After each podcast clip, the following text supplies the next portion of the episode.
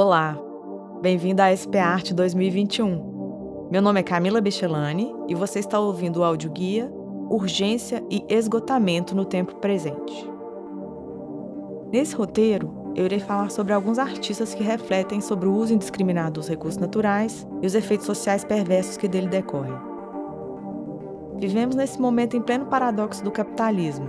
Uma das evidências disso é a crise ecológica de escala global em que estamos imersos.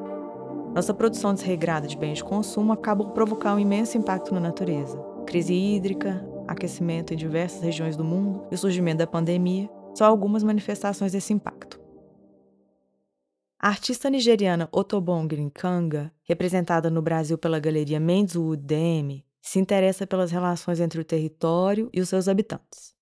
Ela desenvolve seus projetos a partir de pesquisas de campo, que se desdobram muitas vezes em instalações site-specific ou performance.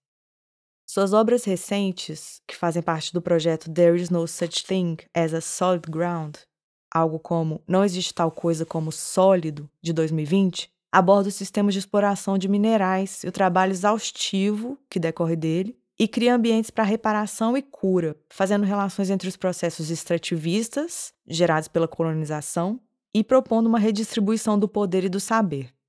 A artista Mabi Betônico também vem se dedicando há alguns anos às questões relativas à mineração, mais especificamente no estado de Minas Gerais, refletindo sobre causas e consequências simbólicas, históricas, econômicas e sociais desse processo extrativista. Betônico trabalha com arquivos e documentação, gerando visibilidade para como a informação e a história podem ser construídas e retrabalhadas continuamente, suas obras se apresentam como fontes de pesquisa numa prática discursiva e conceitual e podem ser vistas na Galeria Marília Razucchi.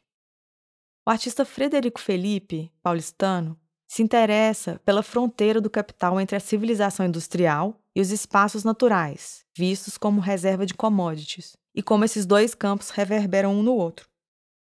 Ele produz obras em pintura sobre diferentes suportes, que dão conta de paisagens e geografias ocupadas e das modificações no ambiente causadas por essa ocupação. Seu trabalho pode ser visto na Galeria Leme. Empregando conceitos do design contemporâneo e da teoria da mídia, a artista Luisa Crossman, do Rio de Janeiro, trabalha de forma especulativa a partir de temas para desenvolver projetos de intervenção em instituições e espaços artísticos. Ela vem investigando nos últimos anos a composição em escala planetária de infraestruturas de diferentes naturezas, industriais, naturais, de saber, tudo isso para refletir sobre os espaços urbanos e as possibilidades de futuro da humanidade. Alguns de seus desenhos, que refletem sobre a relação entre o natural e o artificial, como partes que se alternam em um mesmo contínuo de entendimento, podem ser vistos na Galeria Bergamin Gomide. Em um registro muito diferente, a artista Raquel Nava, de Brasília, produz instalações em fotografias, nas quais combina animais empalhados, alimentos, objetos em plástico, outros objetos industrializados, tensionando os limites entre coisas e corpos, interações entre seres vivos e produtos industrializados.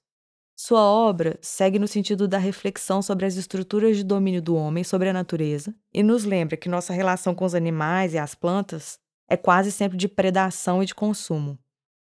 Por sua vez, Rodrigo Braga, artista de Manaus, trabalha com ações performáticas realizadas em paisagens naturais para expressar relações existenciais e conflitivas entre o ser humano e seu meio. Ele chama atenção para os sistemas de extração e modificação da natureza operado por nós, mas a partir de uma referência do corpo. Também pela prática da performance, outro artista, de Santarém, do Pará, Emerson Uira, desenvolve um trabalho recente em defesa da flora e da fauna e do povo amazônico, pela denúncia das violências contra pessoas LGBTQI a mais. A personagem Uira encarna saberes da cidade floresta e a experiência de resistência e sobrevivência registradas em vídeo, fotos e em ações no espaço expositivo. Seus trabalhos podem ser vistos no estande da C Galeria.